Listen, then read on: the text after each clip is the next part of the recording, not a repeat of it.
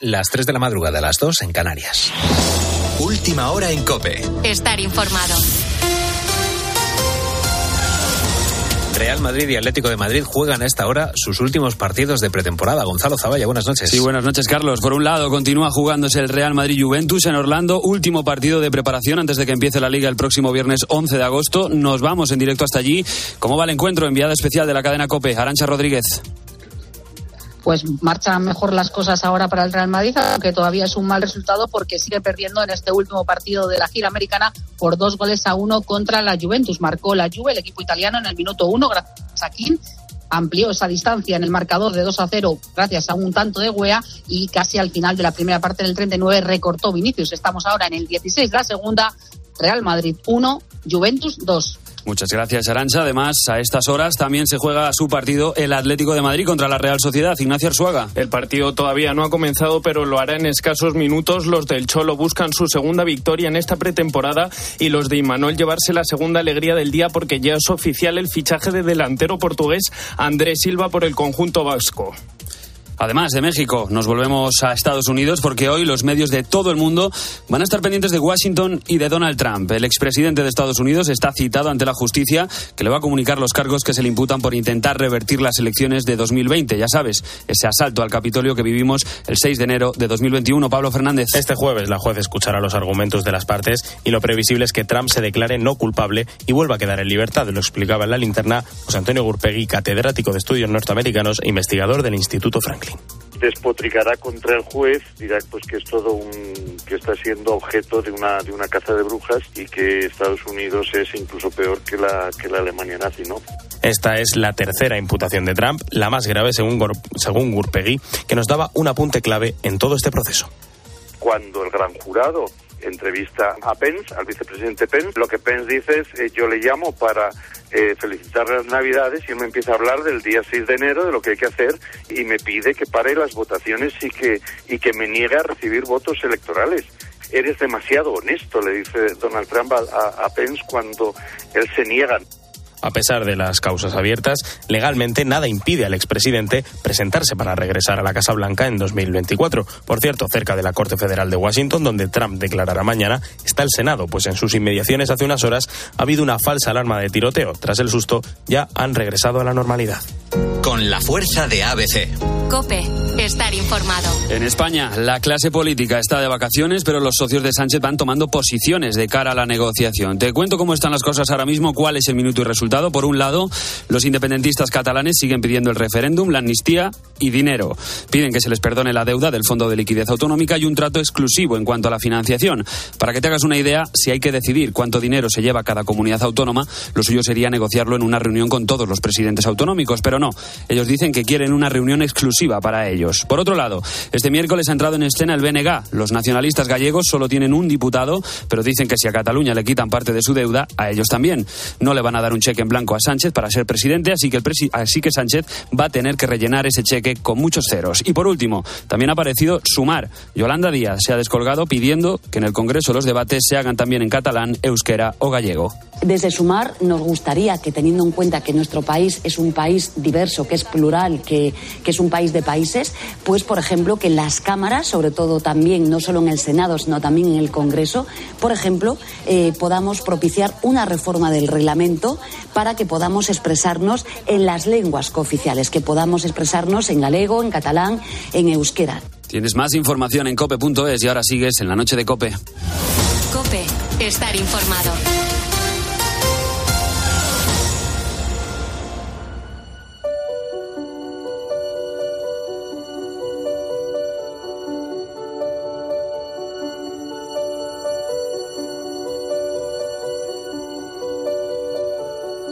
La noche. Beatriz Pérez Otín. Cope, estar informado.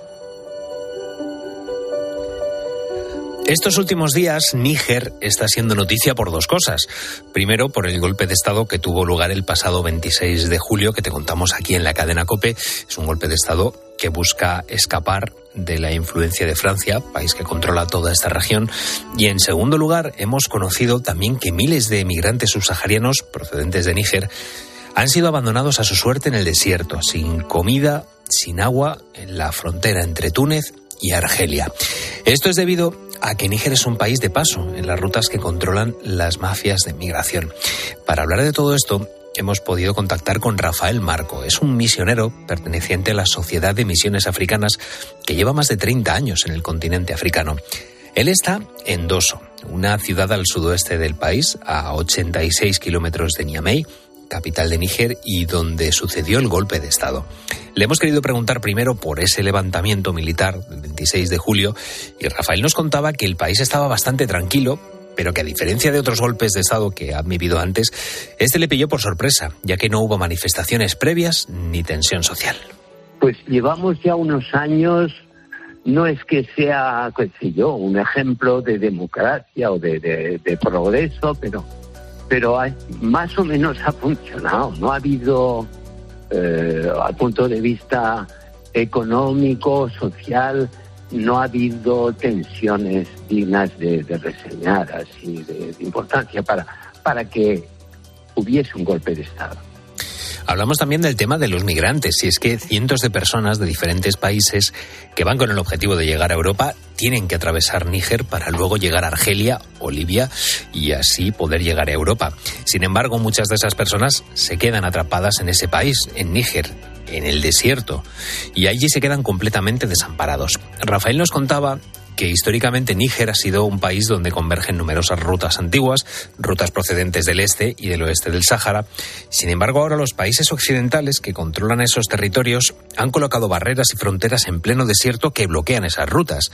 Eso ha tenido resultados muy dramáticos. Y parece ser con, eh, con resultados bastante dramáticos. Gente perdida en el desierto que se, eh, que se les ha enviado al desierto desde Argelia también, se les ha vuelto en pleno desierto y allí se les ha abandonado. Ha habido casos, parece ser tremendos. Además de los migrantes que han sido abandonados a su suerte, hay otros que sí consiguen llegar a Europa. Cuando llegan a nuestras costas muchas veces no sabemos por todo lo que han tenido que pasar para llegar hasta allí. Rafael tiene claro que en España y en Occidente en general no somos conscientes de ello. Precisamente en esa falta de conciencia que se pueda encontrar quizá la causa del sentimiento antifrancés, que en realidad es antieuropeo que se está generando en el país sahariano. Hay una, una falta de, qué sé yo, de, atención a la vida de la gente, al desarrollo de la gente, donde solo parece ser que interesa lo, eh, los beneficios de Occidente. Y claro, pues la, la gente, la situación, pues hoy, hoy hay una, que ha despertado una actitud antifrancesa increíble. Nunca podemos olvidar que independientemente del color de la piel, independientemente de lo que haya motivado ese viaje, independientemente del origen, estamos hablando de personas, de personas como tú y como yo, de personas que no han tenido el mismo privilegio que tú y yo hemos tenido y que tienen que hacer estas travesías terribles para poder sobrevivir.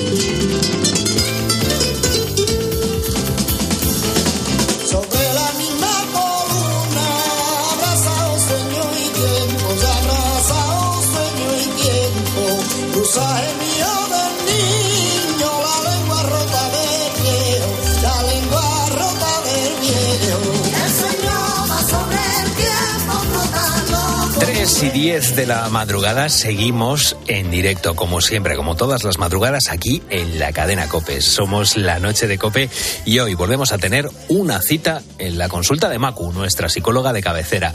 Con ella vamos a abordar esta madrugada un tema que está en el día a día, con el que tenemos que lidiar en el trabajo, con nuestra pareja y también con los más peques de casa. Hoy vamos a hablar de la frustración. Dámelo ya.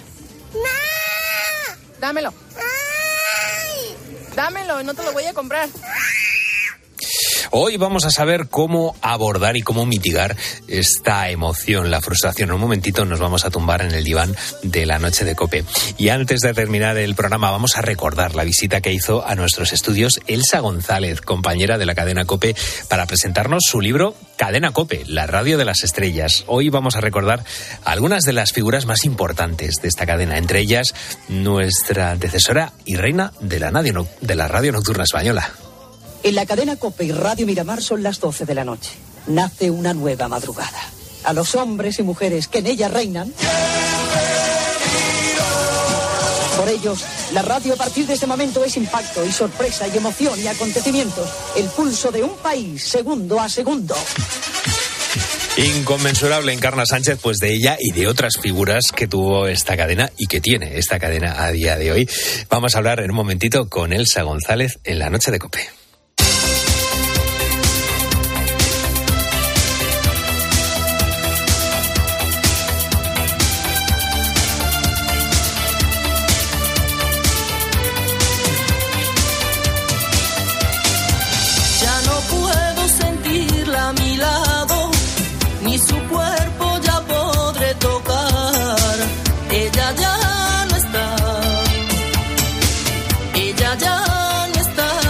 Tiene delito Raúl Liñares que llevemos eh, dos horas hablando de mercadillos y todavía no hayamos puesto a Camela como himno, como auténticos. Y lo bueno se hace esperar. Claro, como auténticos Lo bueno, ídolos qué- qué auténtico de, de los mercadillos. Eh, vamos a escuchar a más buitos que nos hablan precisamente de eso, de los mercadillos. Eso es, contestando esas preguntas de si habían ido a algún mercadillo últimamente, qué les parecían y esas gangas pues que han encontrado. Eh, nos están mandando sus notas de voz al 661 20 15 12 y también nos escriben en redes sociales arroba la noche de cope, Twitter y Facebook. Y vamos a comenzar escuchando ahora a Cata de Ayariz, que también le da el pulpo, mira. Me encantan porque me gusta buscar camisetas de, de grupos de rock. Scorpion, Iron Maiden y sobre todo comer el pulpiño. Es verdad que hay muchas camisetas de ¿Te gustan esos grupos? Sí, hombre, por supuesto. Me gustan esos a mí grupos. se me ve la lengua. Sandra nos comenta, el último mercadillo que he ido ha sido en Benidorm y compré unas sandalias a 10 euros y también fui a Bilbao hace unos años y que, bueno, hacía unos años que no iba y compré calcetines. Lo mismo le pasa a David, que le gustan los mercadillos y nos cuenta lo siguiente. Yo no suelo ir a mercadillos últimamente, no me hace falta ropa, y, salvo algunas cosillas y que la compro en alguna tienda cercana a casa, y comida, igual, voy por los supermercados cerca de casa, hago de ambuleo comparando precios y con eso me soluciono. Los mercadillos cerca de casa, los, esos Sí. supers que tiene. Eso es. Nosotros no le gustaban. Un mercadillo grande, ¿no? Un mercado. Eso es, eso es. Y también nos han mandado su nota de voz María de Lepe, que ella pues... Pues a yo veo venir a la gente del mercadillo cargadita de ropa y de cosas, que yo digo, bueno, voy yo. Pero vamos, cuando yo voy es que no veo nada, no veo nada. Y un par de veces me compro algo de ropa y ha sido una porquería. Vamos, algo que en el primer lavado se me ha quedado ya mal la prenda. Así que voy lo mínimo, por lo menos a los mercadillos de ropa voy lo mínimo. Vaya. Tampoco le han gustado. Nada, nada, no he tenido buena suerte, María. tampoco le han gustado. Y ya Francisco pues nos decía que, que no le gustan porque, bueno, considera que son sitios donde no hay mucha seguridad. Ah, Así bueno. que, bueno, pues oye, estos son los mensajes que nos han mandado nuestros oyentes en este tramo. Pueden seguir mandando su nota de voz al 661 20 15 12 y también nos pueden dejar sus comentarios y mensajes en redes sociales. Estamos en Twitter y Facebook y somos arroba la noche de cope.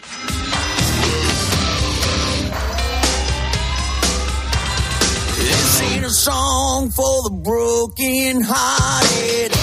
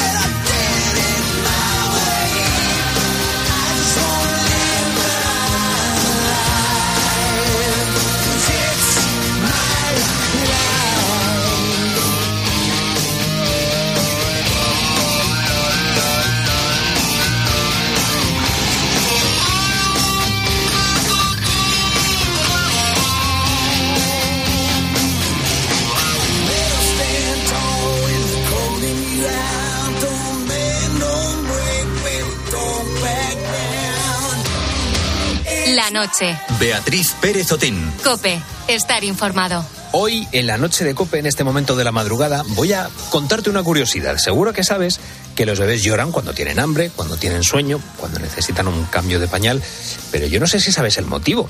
¿Tú sabías que en realidad la razón por la que realmente lloran o hemos llorado cuando éramos bebés es la frustración? Sí, sí, sí, la frustración. Es esa emoción que aparece cuando queremos conseguir algo, pero no lo conseguimos. O no lo conseguimos cuando, dónde eh, o cómo nos gustaría. Un ejemplo sería el que vas a escuchar. Este niño está en un centro comercial, ha visto un muñeco de Iron Man y su madre no está por la labor de comprárselo. Dámelo ya. Dámelo. Dámelo y no te lo voy a comprar. I don't want you, but I hate to lose you.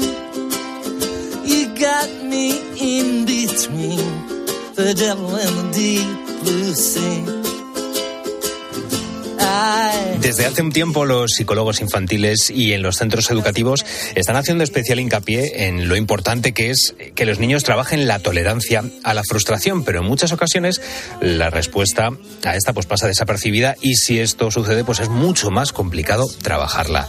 Una de estas formas de expresar la frustración es el bloqueo. El bloqueo es una respuesta del ser humano ante el miedo, ante la tristeza, pero también ante la frustración. Todos hemos pasado por situaciones de frustración, de bloqueo, de ira y vamos a hablar precisamente de este tema con nuestra psicóloga Macu Gortázar Ibáñez de la Cadinere. Macu, una semana más, muchas gracias por estar en la noche de COPE. ¿Qué tal estás?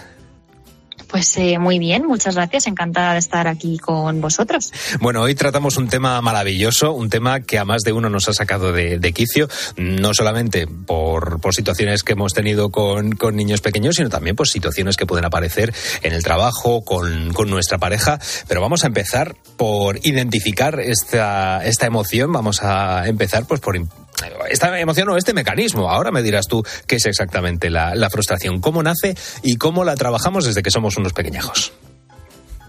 Pues mira, la frustración efectivamente nace eh, de forma intrínseca con, con nuestra naturaleza como, como, seres humanos, ¿no? ¿Qué es lo que sucede? Nosotros desde que somos bebés, eh, bien decías, ¿no? Lo, lo, que sucede es que, bueno, pues empiezan, eh, empezamos a ser conscientes de las necesidades que tiene nuestro cuerpo, ¿no? Entonces, pues obviamente de repente notamos que nuestro estómago está vacío, nos empieza a rugir y tenemos hambre, ¿no? Entonces, ahí es cuando efectivamente ponemos en marcha el mecanismo de pues de conseguir eso que queremos. Uh -huh. eh, cuando somos adultos, si yo quiero comer, voy a la nevera, abro la nevera, cojo la comida y me la como, ¿no? Claro. Cuando somos bebés, esto evidentemente no sucede porque dependemos de otros o de otras cosas, ¿no? Para conseguir lo que queremos. Entonces, ¿cuál es el mecanismo? Pues ahí llorar. Uh -huh.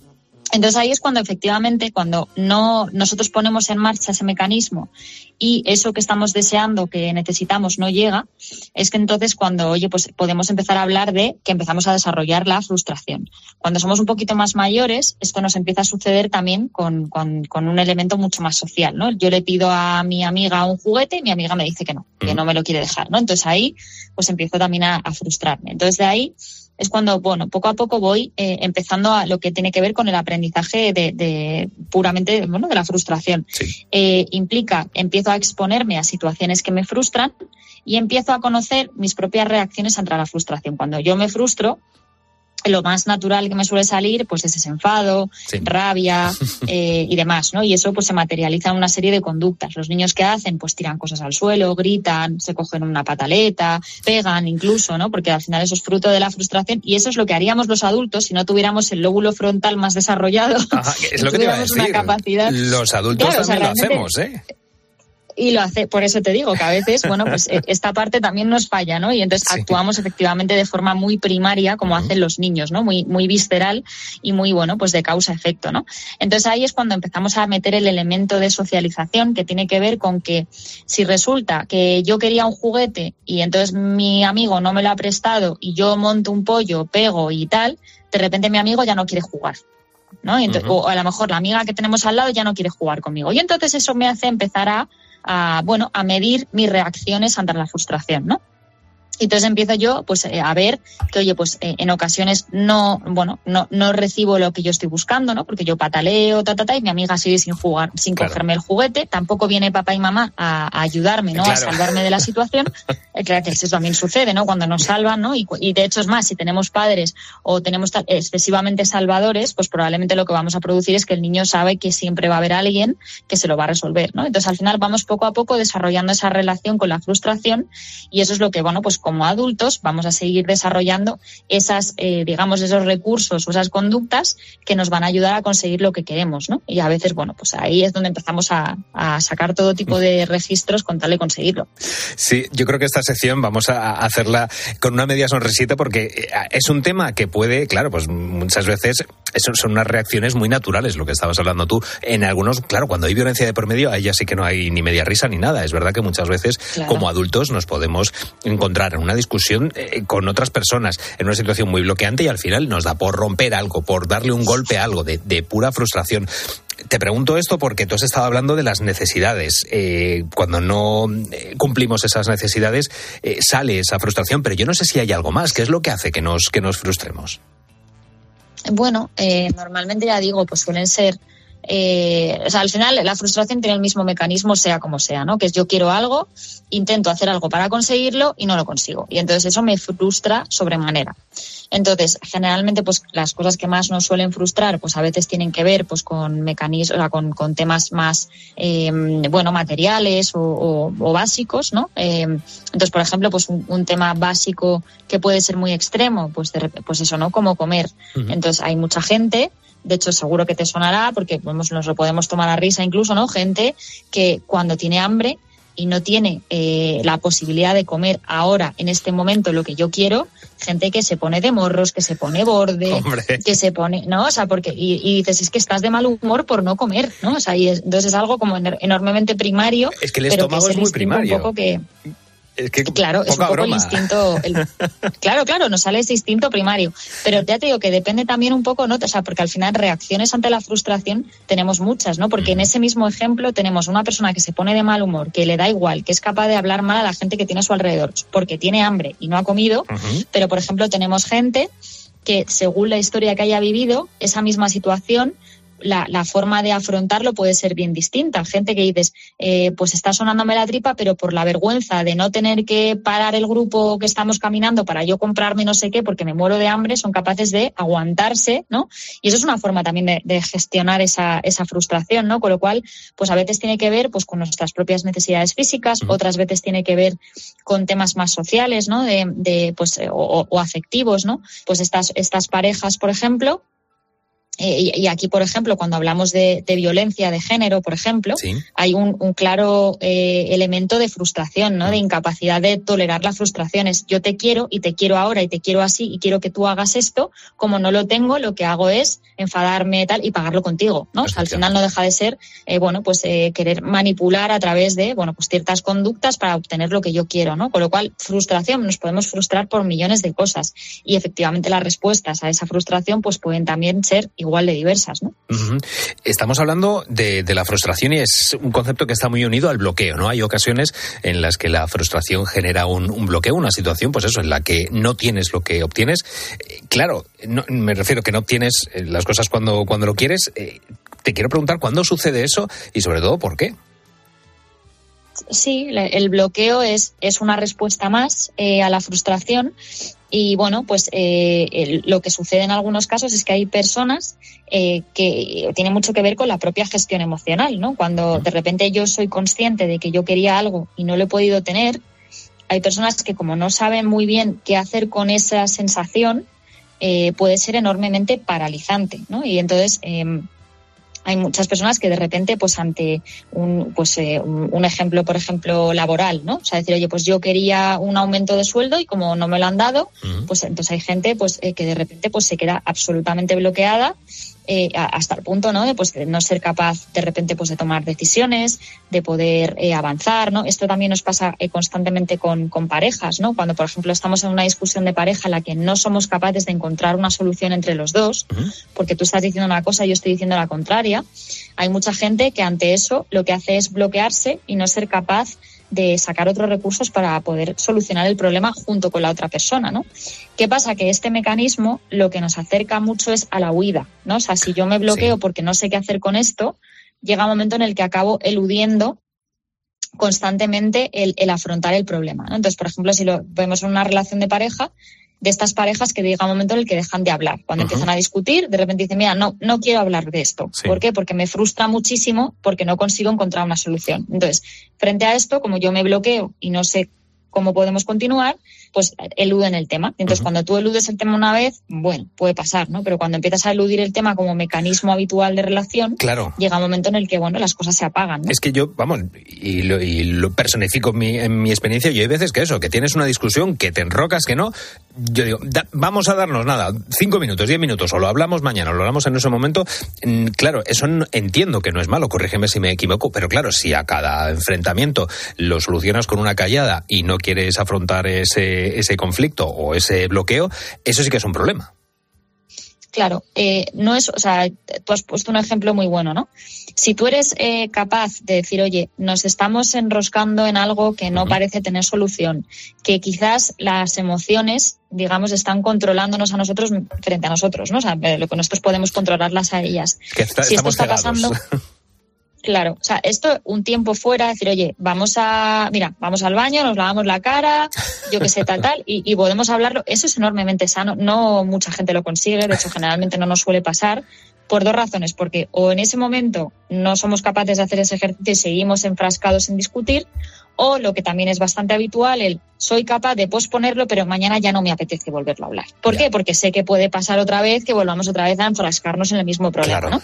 Entonces, en sí mismo, pasarlo para otro momento es malo. No, por supuesto que no, pero siempre y cuando seamos capaces de volver de nuevo otra vez a discutir aquello que por lo que lo hemos dejado. Porque si no, es muy fácil decir, bueno, pues ya se ha pasado la emoción, ya, ya lo dejamos para otro día y entonces es muy fácil coger esto como patrón, ¿no? Que ahí es lo que hablábamos de precisamente ese bloqueo, ¿no? Como no sé, no sé salir, pues para mí el, el bloqueo lo que me hace es dejarlo para otro momento. Entonces en sí mismo no tiene por qué ser malo si somos capaces luego desde la calma poderlo volver a hablar otra vez, ¿no?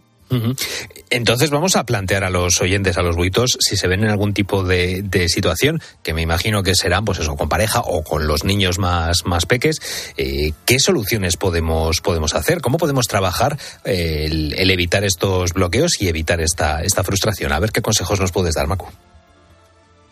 Pues, eh, a ver, efectivamente lo primero que, que tenemos que hacer ¿no? es, es detectar eh, que, que de repente hay situaciones que nos están frustrando, porque a veces la, lo confundimos mucho con es que esto me enfada, es que esto no, esto me frustra, ¿no? Y esto tiene que ver con que yo quería esto y no lo he conseguido, ¿no? O sea, como ponerle nombre a, a- a esto, ¿no?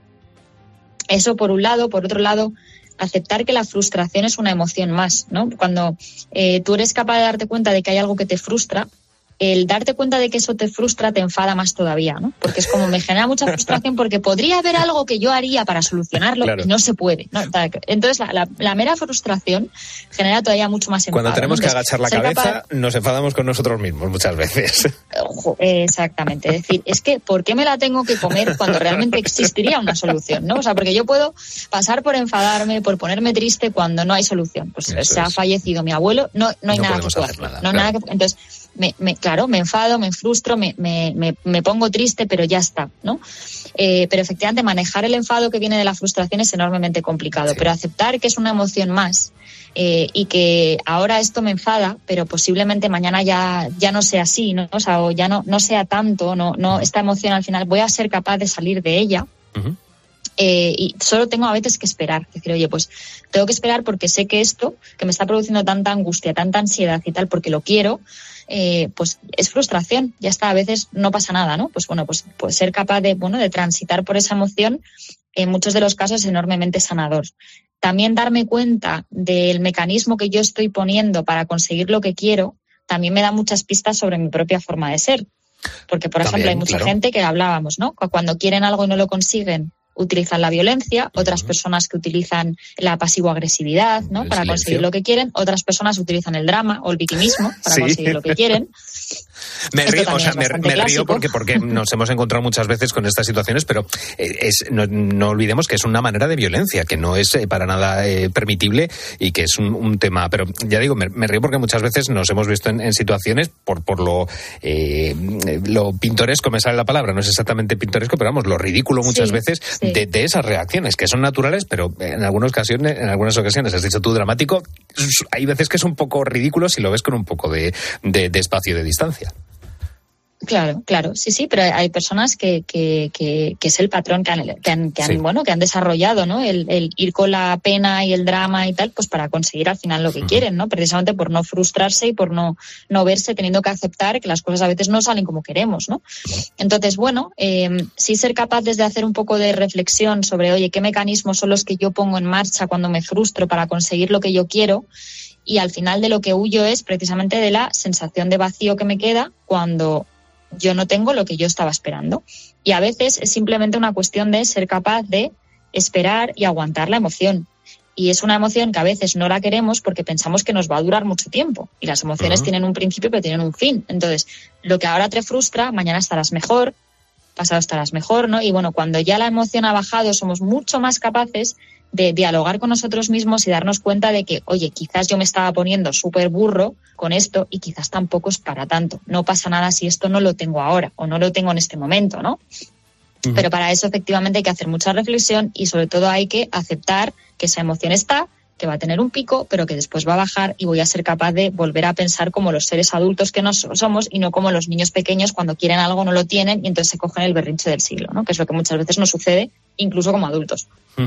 Pues eh, estamos hablando de, emociones primarias, eh, estamos hablando pues de esa frustración, de ese, bloqueo, de esas necesidades que nosotros tenemos, que digo que son necesidades muy, muy primarias, lo que hace que muchas veces generar esa frustración no sea sencillo, pero bueno, pues un, buen consejo que podemos dar es, oye, pues tomar un poquito de distancia, si hay un tema en el que estamos ahora mismo enfrascados eh, o enroscados, pues vamos a intentar tomar un poquito de distancia, pero ojo, que no podemos hacer eso siempre, cada vez que nos enfrentemos a un, a un conflicto, porque ya sí que sería una, una evitación que no va a hacer que se solucionen las cosas. O sea que, bueno, hay que coger el toro por los cuernos, pero hay que intentar hacerlo eh, de una manera calmada.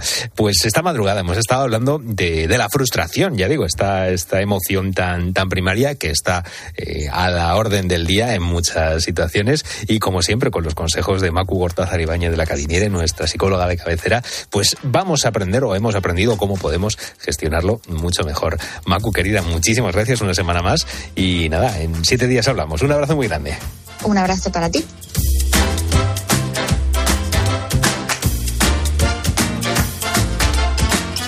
La noche. Beatriz Pérez Otín. Cope. Estar informado.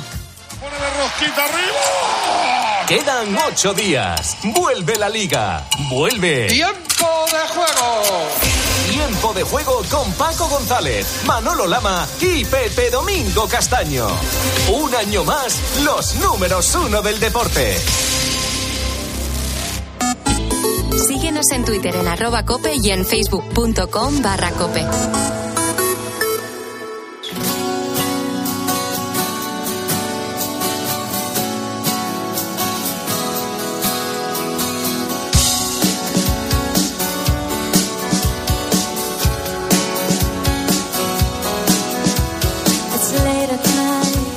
I'm see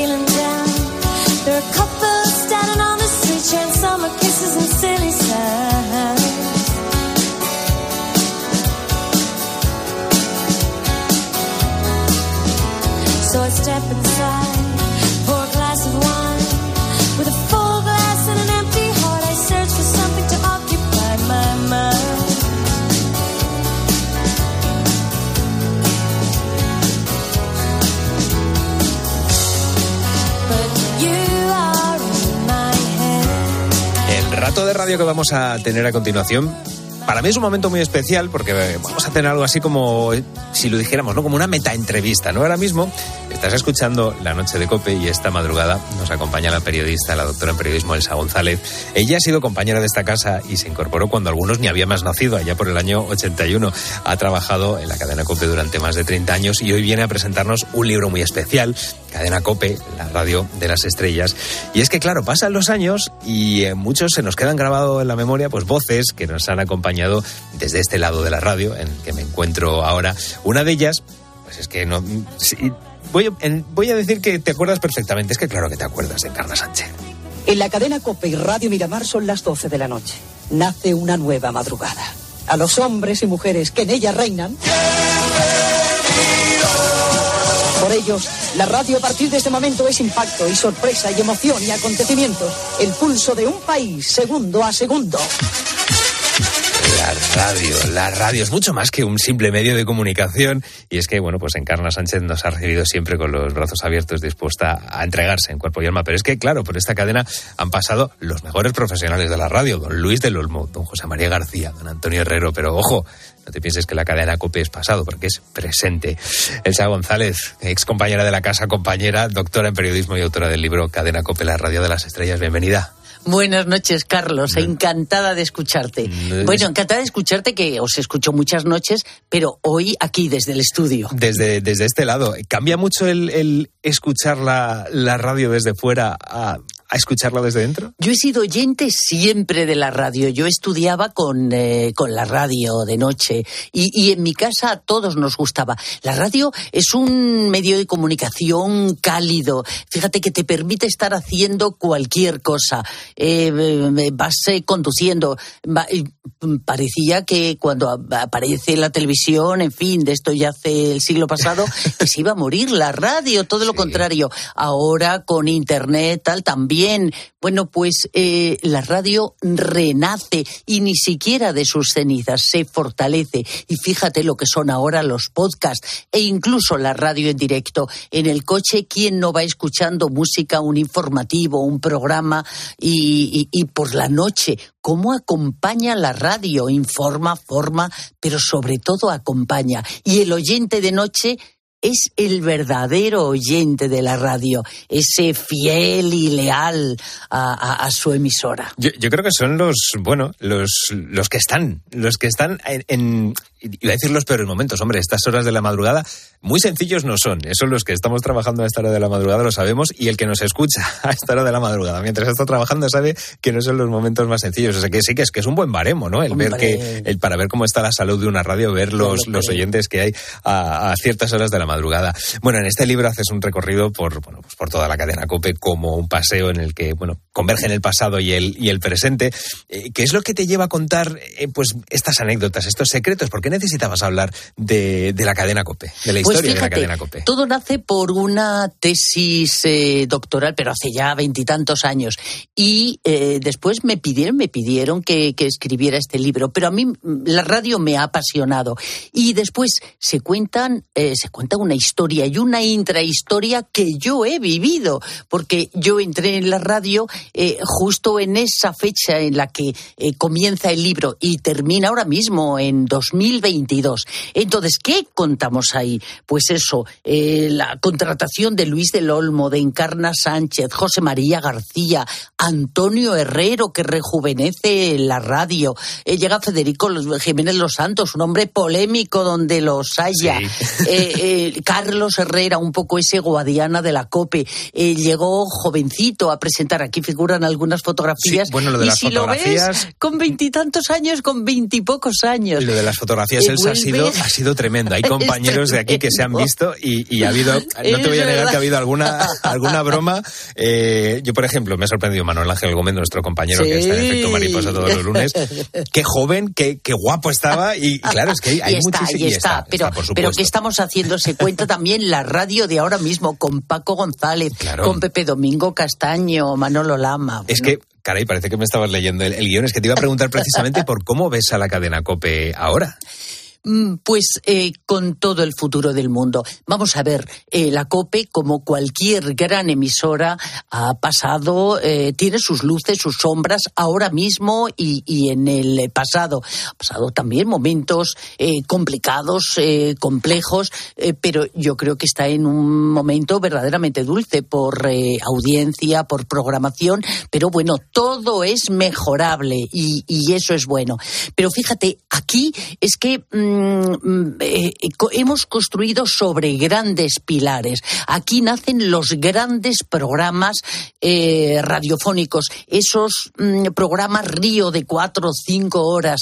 Empieza Luis del Olmo con protagonistas y la verdad es que eh, eh, renace la radio. La radio estaba anquilosada, eh, mm, eh, muy eh, mm, eh, pegada a, unos años eh, casi 50, 60, y de pronto la radio se refresca y empiezan eh, las tertulias, eh, el humor, eh, la mm, eh, participación del oyente, eh, la democracia en la sociedad empezaba a estar presente, a vivirse, y la radio tenía no solamente que acompañar, sino que ayudar a fortalecer esa libertad de, de información.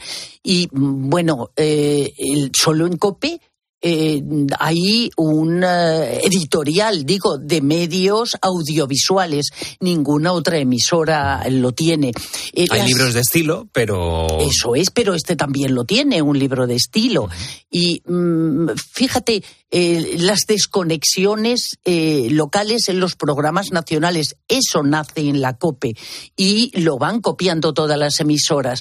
Mm, La verdad es que aquí se eh, renueva la radio y todas las emisoras poco a poco van copiando lo que surge en la, en la cadena COPE, con profesionales estrella y con muchos otros profesionales que están detrás, eh, incluso en el eh, micrófono, pero eh, también en administración, en publicidad, y que están construyendo todos los días la radio. Estabas hablando de una de las grandes estrellas, una de las más grandes que ha tenido la cadena COPE ha sido Don Luis del Olmo.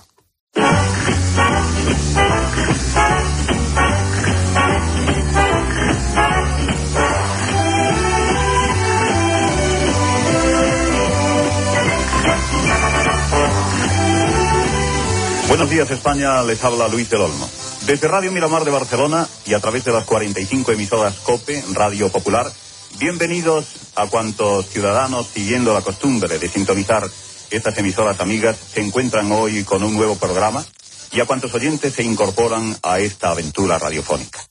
¿Cómo sonaba la radio? en aquel- y, y además el Radio Miramar, que supuso Luis del Olmo para la, la cadena COPE. Fue uno de los primeros estandartes que revolucionó además la radio en nuestro Luis país. del Olmo ya era un profesional conocido, pero eh, aquí es donde se convirtió en una estrella radiofónica.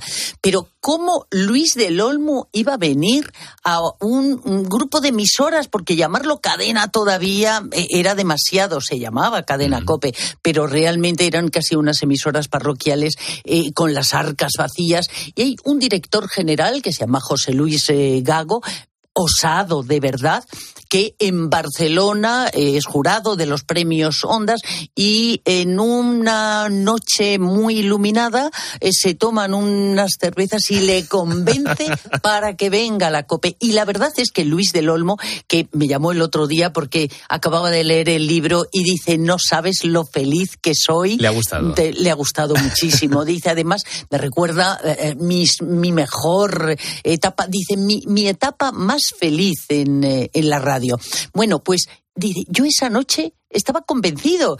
Dice, yo no sé qué hizo José Luis Gago. Dice, no me extraña que esté en proceso de beatificación. Dice, y era además un santo. Dice, pero ¿cómo me convenció que yo eh, salía de un portaaviones de la radio, que era Radio Nacional? radio pública. Claro, para entrar, y lo que era entonces Radio Nacional, mucho más eh, que ahora, para entrar, dice, en una emisora dice, bueno, es que Madrid no se nos oía, aquello fue horrible, que ahí lo cuento todo. En fin, mm, de todas maneras, eh, la presencia de Gago, eh, pues eso, estamos aquí en este estudio que lleva su nombre, eh, fue mm, vital para, para COPE.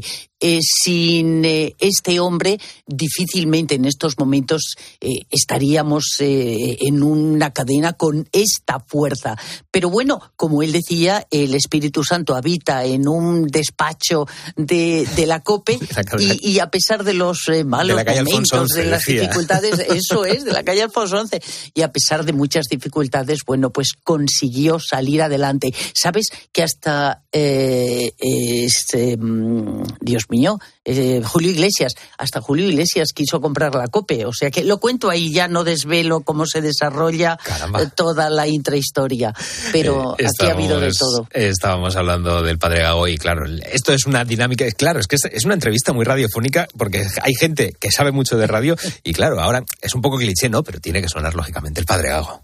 Yo desayuné con ella en un hotel de Madrid el año, en agosto del año 1983, porque en aquellos momentos tenía yo alguna responsabilidad en la cadena COPE y la había conocido no solamente como oyente, sino como profesional. Coincidí con ella en unos premios Ondas, cené junto a ella precisamente en una mesa. Y luego en Radio Miramar también tuve la oportunidad de seguirla un poco de cerca y entendí que Encarna era para la cadena COPE en aquel momento en que el- nuestra cadena intentaba dar un salto, era un personaje inevitable, no solamente por su calidad profesional, sino por su calidad humana, que la entendía dentro del ideario y del estilo que mm, siempre ha marcado nuestra cadena. Padre Gago ha sido una de las una, yo creo que la, principal institución, la principal persona que, que ha hecho de la cadena COPE lo que es hoy en día, ¿cómo era él? Pues eh, era un hombre muy inteligente, con una pluma. eh, yo creo que eh, la de Ónega y la suya han sido los, eh, eh, los profesionales, los periodistas. Él era periodista, licenciado en periodismo, que más mm, me han llamado a mí la atención por, por su calidad.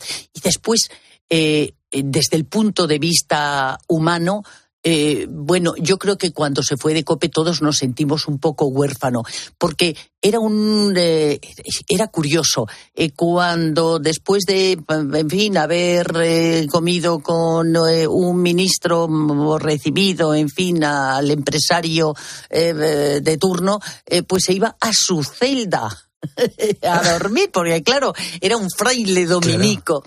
Entonces, mm, bueno, eh, le costó, porque él decía, llevar eh, las eh, riendas de una gran empresa con lo que significa la gestión, con las decisiones que tienes que adoptar, pero al mismo tiempo te debes a un ideario, como indicaba en esta grabación de COPE.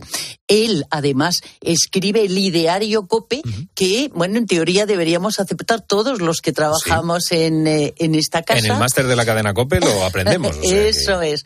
Y él escribió ese, ese ideario. Eh, bueno, era un hombre de verdad, a mi juicio, lo, lo ha dicho alguna vez Carlos Herrera, el santo de la radio, eh, era, era, era un santo. Y además eso, con la dificultad que entraña llevar la gestión de una gran empresa Él eh, dimitió, volvió a la COPE, creó los programas religiosos con una capacidad, una modernización enorme. Fíjate, ya estamos hablando a mediados de los años 80 y se está hablando de ecología, de inmigración, em, em, pobreza, pero con eh, derechos sociales. Eh, bueno, creó una programación socio-religiosa que prácticamente se, ha mantenido hasta ahora eh, moderna y, y al servicio de la sociedad. ¿eh? Yo no sé si toda la gente que escucha la cadena COPE sabe lo que significa COPE. Cadena de ondas populares españolas. Claro. Efectivamente. ¿Sabes que se llamó Raposa una temporadita? Ah, no sabía. Sí, ahí lo cuento también. Pero claro, em, resultaba tan malsonante aquello de Raposa. Queda mucho mejor cadena COPE, desde luego. Desde Sí. luego. Claro, eh, porque además, bueno, la cadena de ondas populares, el objetivo era, digamos, la reorganización de todas las emisoras de la Iglesia, lo que estabas contando al principio, y la labor social que realizaba en los años 60. ¿Cómo se materializa? ¿Nos cuentas cómo se materializa precisamente esa, esa unificación para crear esa cadena de ondas populares de España? Bueno, lo de Raposa digo simplemente que respondía a Radio Popular SA, ¿eh? para que no. Pues mira, las emisoras eh, de la COPE estaban muy pegadas a cada localidad, eran muy, mm, eh, eh, muy cercanas al receptor de la información. Y bueno, pues COPE tenía un número importante, no tantas como la SER o Radio Nacional. Y además le costó mucho conseguir cada emisora, porque podemos hablar, bueno, es que en tiempos del franquismo, pues en tiempos del franquismo también le costó mucho, porque decían, bueno, la iglesia seguro que puede por otros medios. O sea que mm, eh, siempre resultó, eh, eh, mm, había que realizar un gran esfuerzo para contar con una infraestructura tal. Pero bueno, eran unas emisoras muy empobrecidas, mm, con una gestión muy deficiente y mm, no adaptadas A lo mejor poco profesionalizada en aquel momento. eh, sí, y sí que se- efectivamente, no adaptadas a la realidad ya de los años 80 con eh, pero cuidado, eh, las demás emisoras estaban en una situación parecida. Lo que pasa es que la otra gran cadena, la SER, bueno, evidentemente Radio Nacional, eh, tenían más poderío económico, pero aquí las arcas además estaban vacías. O sea, había una pobreza de solemnidad. Y eh, la eh, legislación obliga a crear eh, cadena y a unificar si eh, querían mantener las emisoras, porque si no ya cada una quedaba como, eh, pues eso, empequeñecidas en cada localidad, pero si querían agruparse y mantener el número de emisoras que, existía en cada localidad, tenía que conformarse en una sociedad anónima. Mm, no fue fácil porque cada emisora quería mantener su propia personalidad, independientemente de su situación, en fin, económica, profesional y de audiencia, que tampoco era demasiada. Y eh, resultó muy, muy difícil porque algunas emisoras, como las emisoras vascas, eh, mm, se negaban completamente. Y algunas han permanecido incluso después de todo ese tiempo un poco al margen. En el País Vasco y en Cataluña ha costado mucho mantener eh, las emisoras. Bueno, en Cataluña es que no había demasiadas y fue a golpe de talón eh, esa, esa compra eh, que además ocasionó unas, eh, una repercusión económica grave en la COPE. La, la compra de cadena eh, 13, por ejemplo, que eran de Convergencia y Unió, y Convergencia se las vendió a la COPE con cierto engaño porque detrás había unas deudas enormes. O sea que, en fin, fue muy complicado, pero bueno, finalmente eh, eso se, se consigue de una manera, como te digo, casi casi milagrosa, porque la verdad es que a veces parece imposible y sobre todo gracias, pues eso, a las estrellas de la radio que ayudaron mucho. Hablabas de Encarna y Encaña- Encarna fue líder vespertina por la tarde desde que empezó su programa y hasta que fallece. Fíjate, siempre. Y Luis del Olmo, lo mismo. En otras emisoras no fue líder, eh, pero en COPE fue líder siempre, durante toda la mañana. ¿eh? Pues Elsa González, muchísimas gracias por hablarnos de esta historia de la casa en la que en la que estamos hoy hemos sacado pecho, hemos conocido un poquito mejor el lugar en el que estamos, de dónde venimos y a ver dónde vamos. ¿Tú crees que estamos en el mejor momento? Estamos en un momento fantástico porque, eh, bueno, la radio, como cualquier medio de comunicación, eh, se tiene que adaptar a la ciudadanía. Es un medio muy permeable y ahora mismo eh, vivimos en una democracia muy asentada, también con sus luces y sus sombras, y la COPE ayuda a esos eh, ciudadanos, está al servicio de la ciudadanía, pero al mismo tiempo se nutre de ellos. Estamos en un momento cálido. Y Almuzara, mm, que es la editorial, por cierto, que no lo he mencionado, ha sido valiente al eh, publicar este libro, también al servicio de todos los oyentes, en este caso de tus oyentes, Carlos. La radio de las estrellas, la historia de la cadena COPE con una de sus estrellas que ha estado esta madrugada en la noche de COPE.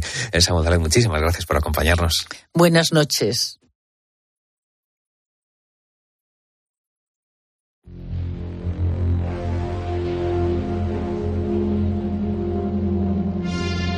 La noche. Beatriz Pérez Otín. Cope. Estar informado.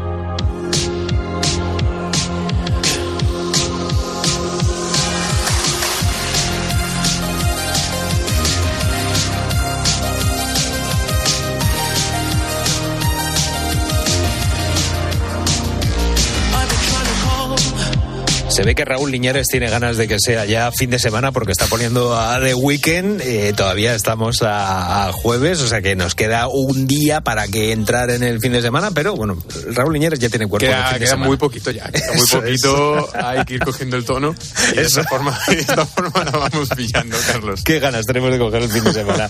bueno, Raúl Liñares, cuéntame, cuéntanos, mejor dicho, eh, ¿cuáles son los últimos buitos que vamos a escuchar? Esta madrugada hemos hablado de mercadillos. De mercadillos, muy de fin de semana también en los Sí, mercadillos, ¿eh? sí, sí, es verdad. Bueno, hay, hay en, en muchos sitios eh, durante, durante todos los días de, de la semana podemos encontrar un mercadillo, pero es verdad que ir a un mercadillo un fin de semana es un buen, un es buen un buen plan, Sí, un buen plan de domingo que mucha gente le gusta hacer. Bueno, pues vamos a escuchar a Alejandro desde Madrid, que precisamente, pues mira, nos decía, todos los domingos me doy un paseo por el rastro.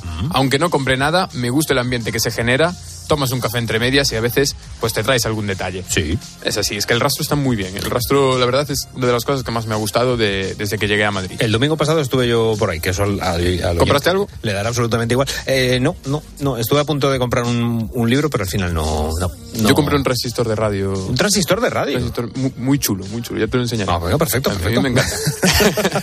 Escuchamos ahora a nuestro búho Ángel y a José Antonio de Barcelona. Esto nos dicen sobre los mercadillos. No tengo más remedio que acordarme de cuando mi mujer se iba con su hermana, mi cuñada, al mercadillo de la ciudad próxima que teníamos los, domingos. Y se tiraban allí tres o cuatro horas. Ellas iban directamente a los puestos de vestidos. Muchas veces compraban cosas que no se iban a poner porque venían cargadísimas. Algún jueves que descansado sí he ido en Granollera al mercadillo. Y la mejor ganga que he pillado ha sido tres Kelvin Clay, calzoncillos Kelvin Clay por 5 euros. Bien, oye, vaya ganga, ¿eh? Vaya ganga, cuidado, ¿eh? A ver las marcas. Claro, marcas y mercadillos. eh, Sí. Hay veces que encon- encontramos marcas muy curiosas también. Igual eran Clavin Klein, ¿sabes? pero, Clavo, un clavo, ¿no? Clavo Klein. pero bueno, a ver, que la función la cumplen perfectamente. Sí, efectivamente. Y por 5 euros a mí me parece, vamos, una oferta. Chollo. Un chollo, eso es. Y por último vamos a escuchar a Peli que nos cuenta que cuando va de vez en cuando también compra algo y además que le sirve para ahorrar en productos pues más básicos. Mira. Pues sí, sí me gusta ir a los mercadillos. Yo soy de comprar pijotadas así, que si llaverito, bah, cualquier camiseta, cositas así. Y para los niños lo mismo, ¿sabes? Cualquier pijotadilla se la compro ahí. Y nada, también pues para comprar fruta. Suelo comprar fruta porque bueno, en relación calidad-precio yo lo veo que está más económico. Yo flipo cada vez que mi madre va al mercadillo, dice, hijo mío, me he comprado mm, no sé cuántos kilos de fruta, pero es que le cuesta 15 euros a lo mejor llenar el, el carrito. Y yo voy al supermercado y rellenar, mm, comprar dos, dos mandarinas y una bandeja de kiwis, ya son 10 euros. O sea que yo, los mercadillos, desde luego, que es una muy buena, Sí, muy es buena que opción. es, es genial, es genial. Y además, eh, por ejemplo, el que iba yo cuando era pequeño con la familia, siempre llegabas allí y aunque no comprásemos nada, pues te ibas a comer unos churros, luego estaban Eso. las pulperías al lado. Es que, vamos, es un ambiente que a mí me encantan los mercadillos y me alegro mucho que nuestros buitos nos hayan contado hoy, pues, todo lo que se compran en ellos. Pues noche de mercadillos hemos tenido hoy en la cadena COPE. Raúl Iñárez, muchísimas gracias. Muchísimas gracias a ti, Carlos. Pues hasta aquí la noche de Cope. Ya hemos pasado las cuatro, primero, las cuatro primeras horas de este 3 de agosto y yo espero que las 20 que quedan por delante te sean maravillosas. Mucho ánimo con la jornada. Ana Pastor, Fer Carretero y Carlos Martínez en el guion y en la producción, Alejandro Cobo y Luis Pinar en la técnica y ahora te quedas poniendo las calles con Beatriz Calderón y todo el equipazo. Recibe un abrazo enorme de Carlos Márquez. Hasta mañana.